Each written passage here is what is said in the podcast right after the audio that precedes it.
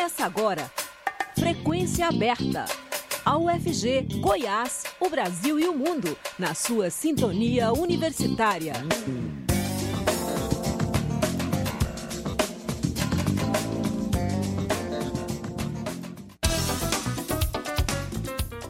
Olá, boa tarde. 5 horas mais um minuto. Está começando Frequência Aberta. Eu sou Rodrigo de Oliveira, sigo com vocês até às 5 e meia da tarde com as principais notícias de Goiás, do Brasil e do mundo. Você pode nos ouvir também pela internet, no site da Rádio Universitária ou por meio do aplicativo Minha UFG. O Frequência Aberta está disponível em formato de podcast nas principais plataformas digitais. Um bolsonarista matou ontem um apoiador do ex-presidente Lula com golpes de faca e machado na cidade de Confresa, no Mato Grosso. O crime aconteceu após uma discussão política. Rafael Silva de Oliveira, de 24 anos, deu 15 facadas e um golpe de machado no pescoço de Benedito Cardoso dos Santos, de 42 anos. Rafael confessou o crime e está preso preventivamente. Segundo o delegado Vitor Oliveira, da Delegacia Civil de Confresa, eles estavam sozinhos na casa da chácara onde trabalhavam e não eram amigos. Após uma discussão sobre política, Benedito deu um soco no queixo de Rafael, que revidou. Benedito pegou uma faca e partiu para cima de Rafael, que conseguiu tomar a faca e proferir 15 golpes na vítima. Rafael ainda tentou decapitar Benedito usando um machado e aplicando um golpe na altura da garganta. Ainda de acordo com o delegado, o suspeito saiu do local do crime e procurou um hospital porque estava com um ferimento na mão. No hospital, a polícia militar suspeitou do caso, pois já tinha conhecimento de uma vítima morta na chácara. Segundo o boletim de ocorrência, ao confessar o crime, Rafael disse que o cometeu porque saiu de si. O delegado Vitor Oliveira disse agora há pouco ao portal de notícias G1 que o crime foi gerado pela opinião política divergente. A vítima estava defendendo Lula e o autor defendendo Bolsonaro. Coincidentemente, a briga que levou ao crime começou algumas horas após o presidente da República defender em comício na praia de Copacabana que era necessário extirpar da vida pública adversários políticos da esquerda. Rafael foi autuado em flagrante por homicídio duplamente qualificado por motivo fútil e meio cruel. Ele estava preso em flagrante, mas teve a detenção convertida em prisão preventiva pelo juiz Carlos Eduardo Pinho Bezerra de Menezes, da terceira vara da comarca de Porto Alegre do Norte. Segundo o juiz, a prisão preventiva foi decretada após a polícia sustentar que há prova da existência do crime indícios suficientes de autoria e perigo gerado pelo estado de liberdade do imputado. O magistrado registrou ainda nos autos que a intolerância não deve e não será admitida sob pena de regredirmos aos tempos de barbárie. Ainda segundo o juiz, a liberdade de manifestação do pensamento, seja ela político-partidária, religiosa ou outra, é uma garantia fundamental e irrenunciável. Ministério Público do Trabalho alerta para a prática de assédio eleitoral durante a campanha. Quem tem mais detalhes sobre esse assunto é o repórter Gabriel Correia. Empresas não podem oferecer qualquer espécie de benefício aos empregados em troca de voto para determinado candidato, nem realizar qualquer ameaça ou violência caso os trabalhadores não apoiem certo político durante o processo eleitoral. Esse alerta, feito pelo MPT, Ministério Público do Trabalho, tem como principal preocupação as próximas eleições gerais, que serão realizadas em outubro. Segundo a recomendação do MPT, as práticas de assédio eleitoral são consideradas crime, conforme estabelecido nos artigos 299 e 301 do Código Eleitoral. De acordo com o presidente da Comissão de Direito Eleitoral da Ordem dos Advogados do Brasil no Maranhão, Américo Lobato Neto, são muitos os exemplos de assédio eleitoral. Obrigar funcionários a participarem de eventos políticos ou gravar vídeos de apoio, oferecer salários adicionais ou outras recompensas financeiras, dependendo do resultado das eleições, Todas essas práticas, segundo a lei, resultam em medidas extrajudiciais e judiciais na esfera trabalhista. Funcionários acabam cedendo essa obrigação que eu digo, esse mandamento do, por parte do empresário, né? E acabam cedendo, gravando vídeo, participando de eventos de forma obrigadas, né? Na última terça-feira, um inquérito civil foi instaurado pelo MPT na Bahia para investigar o possível assédio em declarações publicadas nas redes sociais por uma ruralista no município de Luiz Eduardo Magalhães, oeste do estado. No vídeo, a mulher orienta agricultores a demitirem funcionários que votarem em determinados candidatos. O caso está sendo apurado na Procuradoria de Barreiras, a 30 quilômetros do município de Luiz Eduardo Magalhães. A procuradora responsável associou o caso à prática de voto de cabresto, característica do período de coronelismo. Para denunciar o assédio eleitoral, basta acessar o site mpt.mp.br, clicar em denúncia, que pode ser feita de forma online ou sigilosa. Se preferir, o trabalhador também pode baixar o aplicativo MPT Pardal. Da Rádio Nacional em São Luís, Gabriel Correa. 5 horas e 7 minutos. Desmatamento na Amazônia explode em agosto e alcança a segunda maior marca já registrada. Foram derrubados 1.661 quilômetros quadrados de floresta, um aumento de 81% em relação ao mesmo mês de 2021. O valor é o segundo maior do histórico recente do bioma, perdendo apenas para agosto de 2019, primeiro ano do governo Bolsonaro. A área desmatada somente em agosto é comparável ao tamanho da cidade de São Paulo. Os dados são do DETER, o programa do INPE, Instituto Nacional de Pesquisas Espaciais, que tem como objetivo auxiliar trabalhos de fiscalização ambiental através de avisos de desmatamento. O projeto teve início em 2004 e em 2015 houve um melhoramento dos sensores de detecção de desmatamento. Por esse motivo, o histórico recente do DETER tem início em agosto de 2015. Os três estados que registraram os maiores índices de desmatamento no mês passado foram o Pará, o Mato Grosso e o Amazonas. Os municípios que mais desmataram em agosto foram São Félix do Xingu, no Pará, Altamira, também no Pará, e Apuí, no Amazonas. E não foi só o desmatamento que teve um crescimento considerável no mês passado. As queimadas também deixaram sua marca em agosto. A Amazônia teve o mês de agosto com mais queimadas desde 2010. Nos 31 dias do mês foram registrados 33.116 focos de queimadas, o que representa um aumento de 18% em relação a agosto de 2021. Os dados sobre as queimadas também são do INPE. Lembrando que muitas vezes desmatamento e queimadas andam juntos.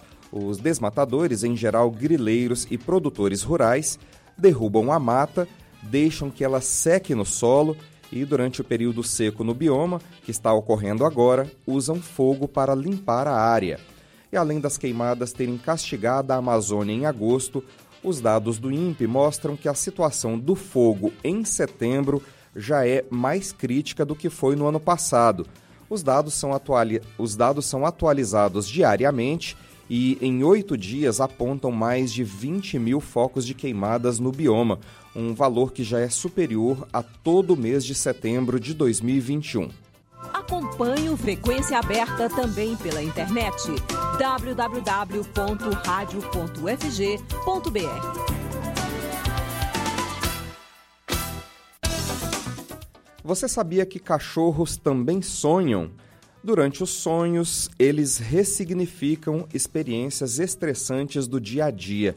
A repórter estagiária Beatriz Miranda conversou sobre esse assunto com a geneticista e consultora em bem-estar e comportamento canino, Camille Chamoni. Confira na reportagem a seguir. Cachorros sonham? De acordo com a ciência, a resposta é sim. Durante o sonho, os cães ressignificam suas experiências estressantes vividas durante o dia. É através do sono que os bichinhos trabalham a regulação emocional e o aprendizado. Para entender mais sobre o assunto, convidamos a Camille Chamoni, que além de geneticista, também é consultora em bem-estar e comportamento canino, editora do site Seu Bulldog Francês. Olá, Camila. Obrigada por falar com a Rádio Universitária.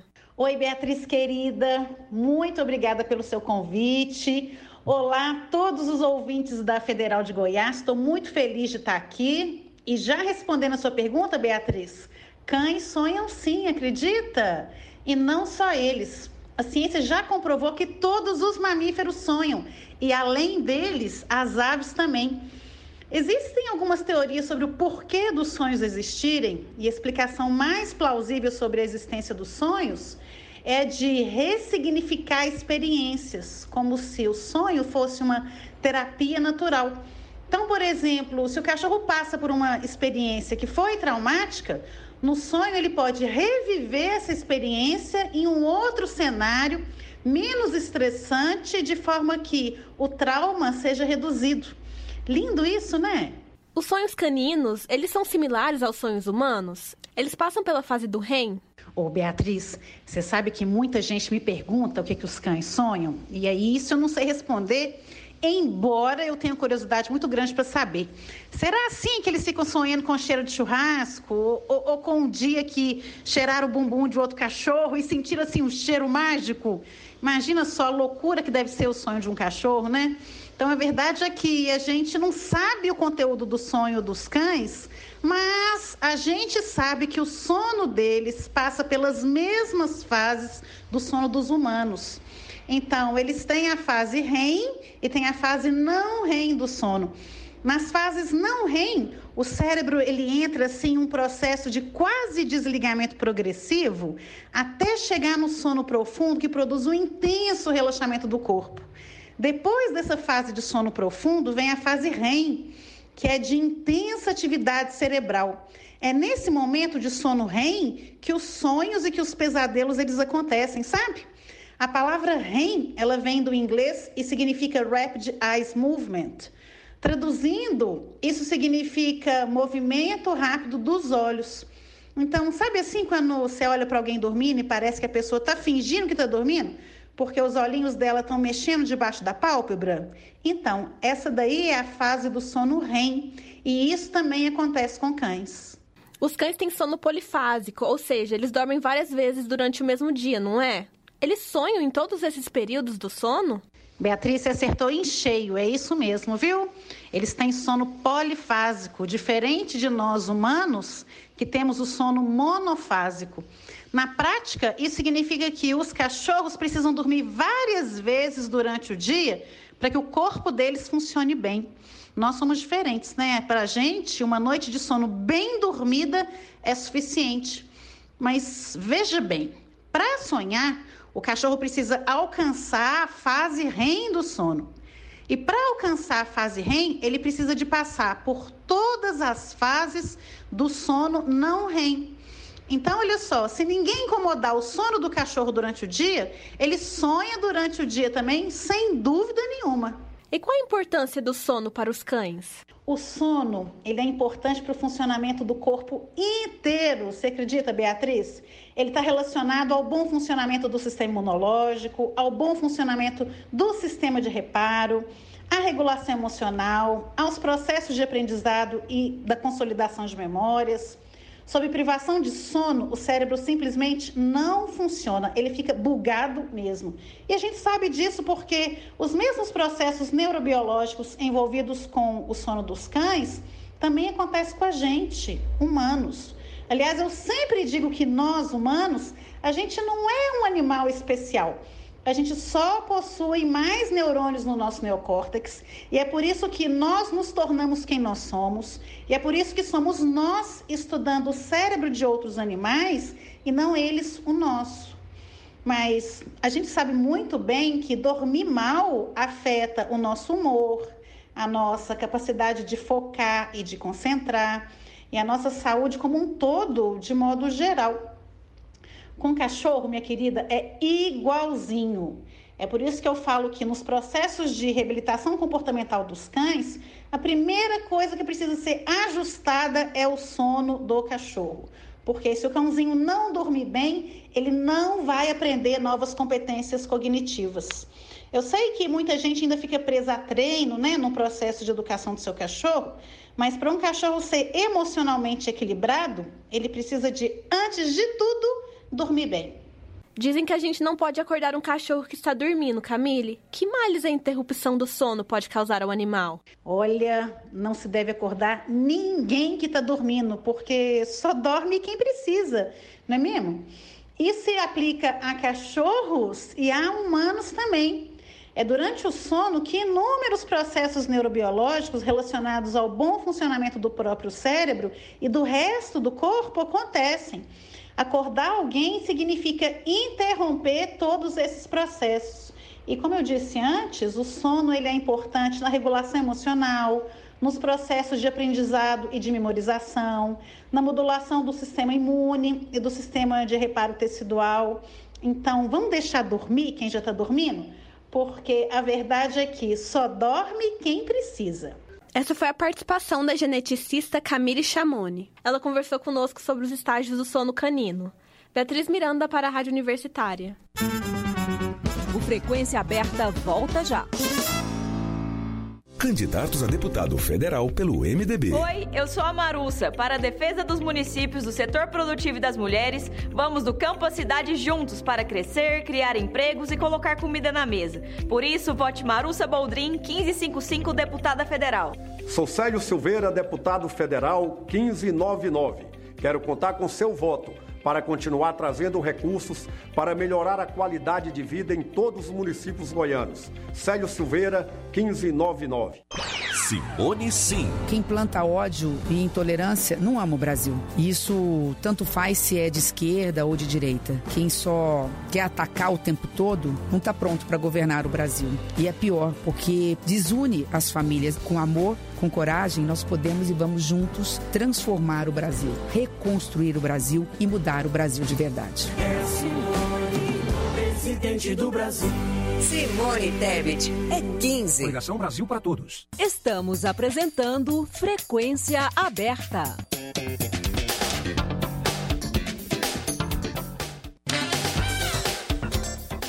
Cinco horas 18 minutos, o rei Charles III disse agora há pouco em Londres que, ao assumir o trono, renova o compromisso de sua mãe, Elizabeth II, de dedicar sua vida ao Reino Unido.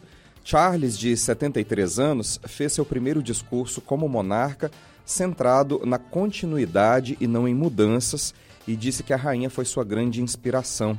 O pronunciamento foi gravado no Palácio de Buckingham durante a tarde e televisionado pela BBC a rede de rádio e televisão estatal britânica.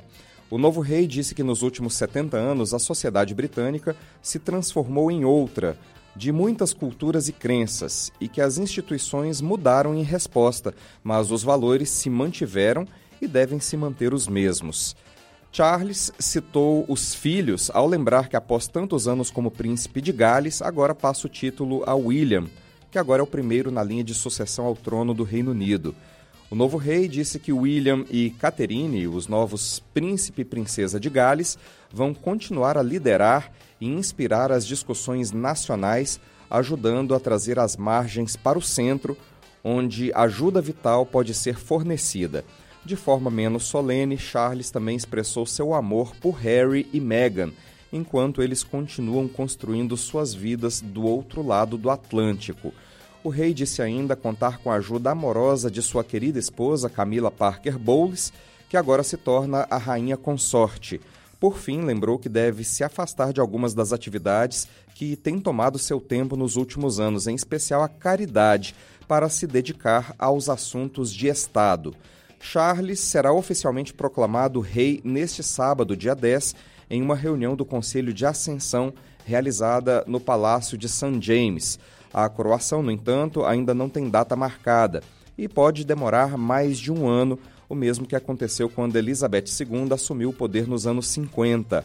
Monarca mais velho a assumir o trono britânico na história e o que passou mais tempo como príncipe herdeiro, Charles deve fazer de seu reinado um período de transição entre o da mãe Elizabeth II, venerada pela dedicação ao serviço público, e o do filho William, de 40 anos, visto como a modernização da realeza.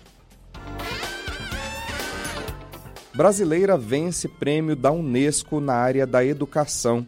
Karina Alves é a idealizadora do projeto Literatura Acessível. Mais detalhes na reportagem de Solimar Luz. Idealizadora do projeto Literatura Acessível, a brasileira Karina Alves recebeu nesta quinta-feira, em uma cerimônia na cidade de Abidjan, na Costa do Marfim, o Prêmio Confúcio de Alfabetização, organizado pela Unesco o prêmio contempla iniciativas voltadas para o fortalecimento da educação. O evento também marca o Dia Internacional da Alfabetização, nesta quinta-feira, dia 8. O projeto Literatura Acessível tem como objetivo promover a inclusão e a participação social de pessoas com deficiência por meio da educação, do esporte e da cultura. Há 20 anos trabalhando com crianças e jovens com deficiência, Karina Alves não esconde a emoção que sentiu ao ter o projeto indicado ao prêmio, ao lado de trabalhos do Reino Unido, Índia, Malásia, África do Sul e Emirados Árabes fundadora do Instituto Incluir, ONG carioca de projetos de inclusão Karina comemora a premiação, que destinará 30 mil dólares ao Instituto. O projeto surgiu em 2014, quando eu fui provocada pela minha banca de dissertação de mestrado. Uma das professoras me perguntou o que eu faria com aquelas 10 histórias que eu estava contando e eu não soube o que responder. E essa professora disse: ah, não se esqueça das crianças. E aí nasce o projeto Literatura Acessível, quando eu começo a escrever para crianças. Hoje a gente chega à Unesco para receber o prêmio de alfabetização no Dia Internacional da Alfabetização e para a gente é uma honra a importância importância desse prêmio é gigante porque ela chancela mais de 20 anos de trabalho é, na luta dos direitos da pessoa com deficiência e dos direitos humanos. O projeto Literatura Acessível já tem oito anos e, desde a sua criação, já inscreveu mais de 2 mil alunos, além dos livros de acessibilidade com linguagem em braille, libras, audiodescrição e pictogramas, também oferece e-books gratuitos e um aplicativo. Da Rádio Nacional, no Rio de Janeiro, Solimar Luz. São 5 horas e 23 minutos. O Supremo iniciou o julgamento virtual do piso da enfermagem. O caso vai ficar em julgamento até o dia 16, como informa o repórter Gabriel Brum. O Supremo Tribunal Federal abriu nesta sexta-feira o julgamento virtual da decisão do ministro Luiz Roberto Barroso, que suspendeu a aplicação do piso da enfermagem. Nesse modelo, os ministros apenas depositam os votos na plataforma eletrônica sem reuniões presenciais. O caso ficará em julgamento até o dia 16. Em entrevista nesta quinta-feira, Barroso afirmou que o estabelecimento do piso é justo e que está empenhado em viabilizá-lo. O objetivo da medida cautelar é dar tempo para que as partes envolvidas encontrem uma fonte de custeio que permita o pagamento. Segundo ele, os hospitais conveniados do SUS indicavam que fariam demissões em massa. O ministro disse que já conversou sobre o tema com os presidentes do Senado, Rodrigo Pacheco, e da Câmara, Arthur Lira. Também nessa quinta, Pacheco disse que o tema é prioridade do Congresso Nacional e que vai buscar uma solução o mais rápido possível. Ele disse que vai procurar o governo federal para uma reunião. Entre as opções estão a desoneração da folha dos hospitais, a correção da tabela do SUS e a compensação de dívidas dos estados com a União. A lei estabeleceu o piso de R$ 4.750 para enfermeiros, valor que serve de referência para os outros profissionais da área de enfermagem. Da Rádio Nacional em Brasília, Gabriel Brum. Em 2022, comemoramos 100 anos do rádio no Brasil. A EBC preparou um material que promete resgatar personalidades, programas e emissoras presentes na memória afetiva dos ouvintes de todo o país. O 69 episódio da série é sobre o radialista Hélio do Soveral. Vamos ouvir. 100 anos de rádio no Brasil. Hélio do Soveral. Radialista, escritor e roteirista, Hélio do Soveral criou esquetes, novelas e séries que entraram para a história do rádio no Brasil. Alguém como tu, assim como tu, eu preciso encontrar. Osmar Frazão, ator, crítico, jornalista e radialista. O Soberal iniciou sua carreira no rádio em 1937, na Tupi, escrevendo ali uma das primeiras histórias seriadas e transmitidas pela, transmitidas pela antiga PRG3, As Aventuras de Lio Durba, uma espécie de novela em capítulo dirigida por Olavo de Barros, outro pioneiro radialista. Nascido em Portugal, mas radicado no Rio de Janeiro, Hélio do Soveral começou sua carreira de escritor participando de um concurso de contos na revista Carioca. A partir daí, recebeu propostas de trabalho, como da Rádio Tupi, onde, além da novela policial Aventuras de Lewis Durban, escreveu Meu Companheiro de Trem e Mistérios em Alto Mar. No início dos anos 1940, foi para São Paulo a convite de Oduvaldo Viana. Lá, escreveu radionovelas e radioteatro e foi supervisor na Rádio Cosmos. Em 1943, voltou ao Rio de Janeiro e pouco tempo depois atuou novamente na Rádio Tupi, como contou em entrevista. Em 1946, então, fui contratado pela Rádio Tupi.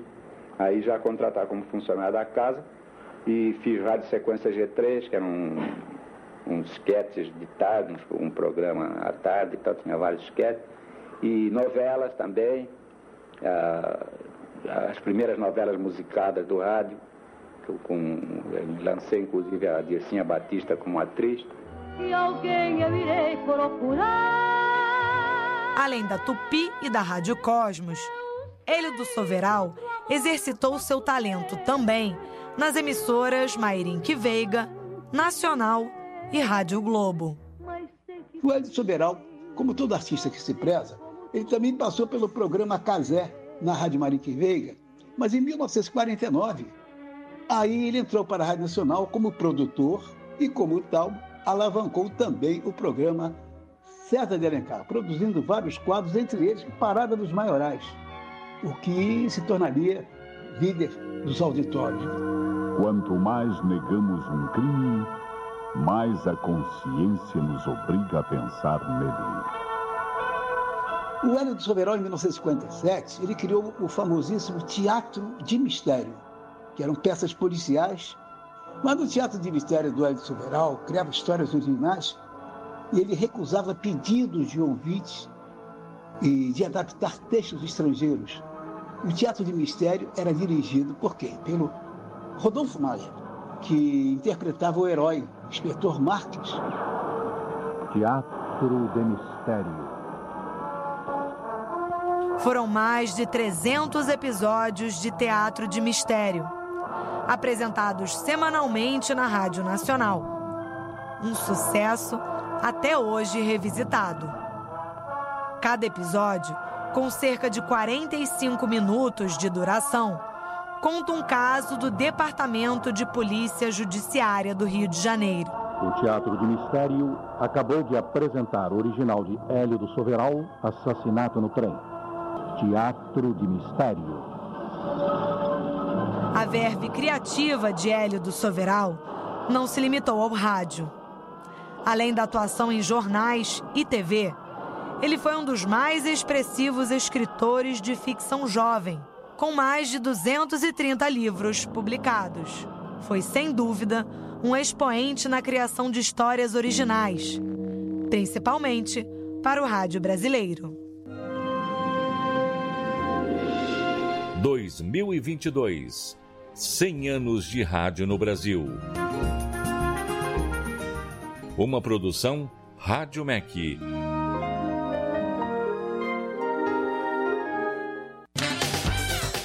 Cinco horas e 30 minutos, o Frequência Aberta vai ficando por aqui. Produção do Departamento de Jornalismo com Sandro Alves e Murilo Cavalcante na técnica. Lembrando que em 2022 a Rádio Universitária completa 60 anos, difundindo música de qualidade e jornalismo independente. A todos uma boa tarde, muito obrigado pela audiência. Universitária apresentou Frequência Aberta. Notícias da UFG, de Goiás, do Brasil e do mundo nos 870 AM.